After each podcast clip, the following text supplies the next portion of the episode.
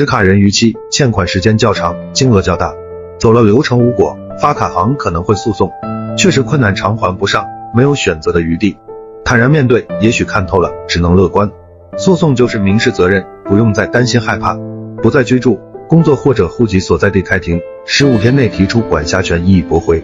如果方便前往，勇敢去承担。一旦缺席判决，只有单方面诉求，结果可想而知。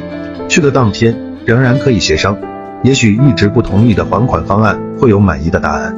协商无果，该承担的就承担。负债群体普遍是诚信而不信，已经穷困潦倒，没有资产可以执行。就算被纳入失信人名单，只要不放弃，生存就不成问题。